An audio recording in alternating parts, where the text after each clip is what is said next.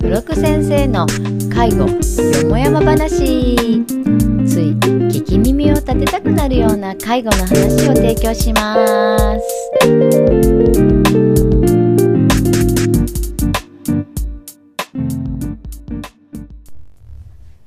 はい、こんにちは、酒井です。こんにちは角です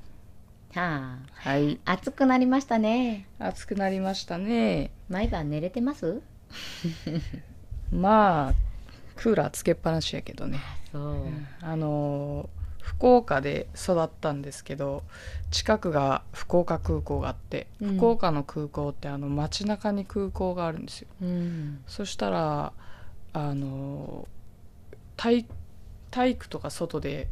やると、うんそすぐ上を飛行機が飛ぶから。へーあの小学校とか中学校とかやっぱり防音の、うん授業にねそうそう差しグ障ラるスかがらねだからあのクーラーがつかついてるんですよ公へー立の小中小学校中学校でクーラー、ありえないねそうそうでもそれがみんな当たり前ってう思う,、思うんんであのプールとか終わって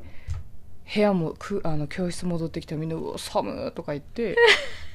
あの窓開けるみたい私一回福岡行ったことありますけど、うん夏半端ないですよな、うね、ん、まあまあで時もク期にもよーるラーのなかものやけど、ね、うん、でもそれでクーラーが入っとうのが当たり前ってみんな思っとってで中学校とか上がったらほらヤンキーとかでうん非常ボタン「ウェー!」とかってよう押す時があって、 それは普通じゃないですよ、まあまあ普通じゃないそんな時期ででも非常かい非常ベルを押されるとうんクーラーが止まるんよ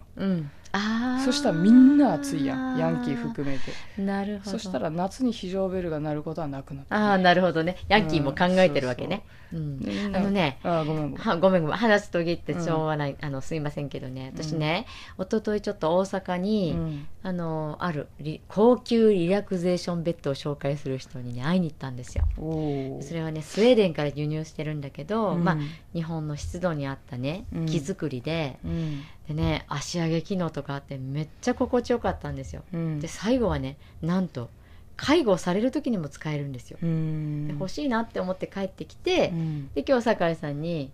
そこからね、うん心地いい睡眠で睡眠障害ある人もいっぱいいるし、うん実際ほらお年寄りとかでも夜中に何回も目が覚めるっていうじゃないですそうねか。本当睡眠の問題はお年寄りに限らずね、うんあの働き盛りの人もやっぱりあのノークラプシーナルクラプシーとか言って、運転中とか昼間にあこうそうそうそうそうそう、カクンってうん眠ってしまうっていう、うんそれぐらいね年齢限らずだってね大切なも人の間はね2週間食べなくても、うん水を飲んでたら生き延びられるけど、うん2週間寝れなかったら死ぬんだってへえそれぐらいやっぱり脳に休息は大事みたいですよ。うんでねいろいろねそのあの私自身はうん睡眠障害ってないので、なんかまあお友達とかが寝れないとかお年寄りが寝れないっていうと気の毒になって思うことなんですけど、うんまずお年寄りについて研究したんですよ。うんなんでかあの快眠できないかまず私たちはほら若い時には筋肉とか脂肪でねうん言ったら天然の抱き枕だとか、天然のクッションがあるわけですようんところが年を取ると筋肉も脂肪もそげちゃうんで、まあ、この骨の重みをですよ、うん尖った関節で全部支える、うんそしたら痛いでしょ、うんそうねだから長い時間寝れないっていうのと、あとは男性なんかだったら前立腺肥大っていうのでね、うんしょっちゅうトイレにちょ行っきとたくトないっイレにて行く言ってますよね、利用者さんもうん言ねって2時間ごとに目が覚めるとか2時間ごとに目が覚めたら寝れないですよ、うん本当にであともう一つ怖いのはやっぱり寝れないっていう訴えがあると先生は睡眠薬出すんですよね、うんそうねでそれもね適切な時間に飲んでくれたらいいけどそうそうまあ睡眠薬というか睡眠導入剤みたいそうそうそうなそう感じなんだけどこれはね若い人にもあの寝れませんって言ったらよく出すそんなに障害のきついも出のでなはいないんもでのすでよねはないんだけど若い世代はそれを体がちゃんと排除するあのなんていうんですか機能がしっかりしてるから体の中に残るってことはないんだけど、うんそれもあるお年寄りしにちゃんとその処方箋上の時間とあかー守るじゃないですか、そうねうん、でもお年寄りになるとねあのついつい体の中に飲み続けちゃうことでやっぱ残っちゃうとか、だってね、うん私ヘルパーの時うに、ん寝れない寝れないっていう人に、ういんやそんな寝れなくて大変ですねって で夕べは何時にお休みになったんですなんで笑うんですか分かってでしょ答え、って言ったらね7時えええーって夕方の7時ってうん「えなんで?」って言って「いやもうご飯食べたらそういうことないしね」って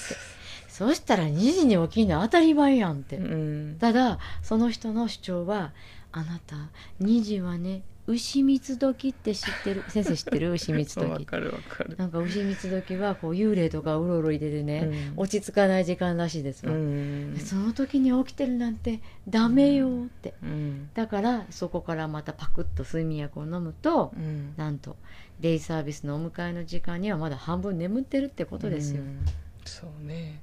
どうしてもね寝る時間が早くなって目覚めた時間が1時2時ってなると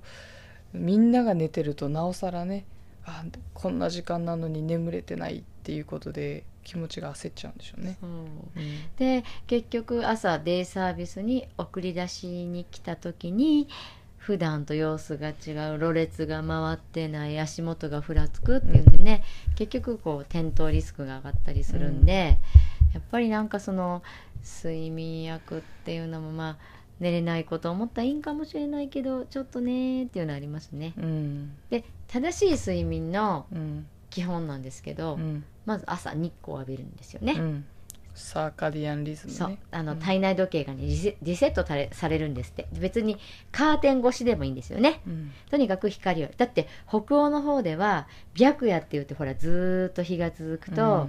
なんか寝れなくなるでしょ、うんうんそういうのであるんですよねうんあの逆にずーっと夜が続く時には光を浴びてね覚醒させるとかねだからまず光を浴びるっていうのが大事ですよね、それと私が読んだ本では光を浴びた上であのこう一定リズムの運動うん例えばウォーキングとか、まあ普通の方はかあの会社にねうんうん出勤していくからこう駅までいつもの1212っていううでんそれだけでセロトニンっていう物質が頭の中にできて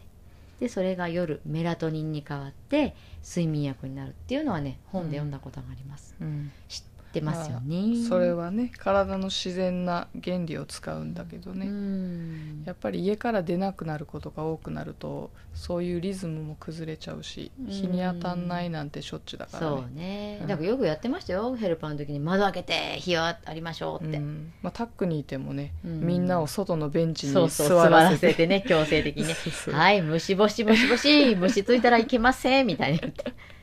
虫ついたらええけど なっていう男の利用者さんもいましたけどね、うんあともう一つはうん睡眠にすごく大事なのは体温が下がる時に眠くなるんですよねうんだから夜寝る前に冬なんかでもあんまりあったかいお風呂に入って布団乾燥機で温まった布団に入ると寝れないんですよねうん昔だったら布団冷たいじゃないですかうん温まって冷たい布団で体温が下がるとよく寝れるっていうのでうん今の世の中だったらちょっとこうエアコンのねうんドライとか使いながら、こう体が冷えていくっていうのを利用してね寝てほしいなとは思います、そうねはいお休みタイマーは必要かもしれないねうんと思いますようんあのーなんだかんだ言ってもやっぱり暑いとね寝苦しいですもんね、うんあのねある本で読んだんですけどやっぱり背中が暑いとねうん寝にくいんですって、うんで手作りでも何でもいいからね抱き枕を作ってうんこう横を向いてねうん背中からこう冷やすっていうのもねいいって書いてましたようんうんまあ今ひんやりシートみたいなねうんそういうベッドに引くのもあるしね引くのもあるし、うんまあ、そういうのを利用するのもいいかもしれないねう。んとにかくね、暑い夏は寝不足になると体力が落ちてねうん病気になりやすくなるのでお年寄りにはねあのお昼ねうん簡単なお昼寝は勧めていますその代わりちゃんと動いてねっていうのもね伝えてます、うんということで、ははい、い今回は睡眠についてでした。それではまた来週、うんはい、ではまた来週も介護よよもやま話話 バラバラ はいさようなら。はい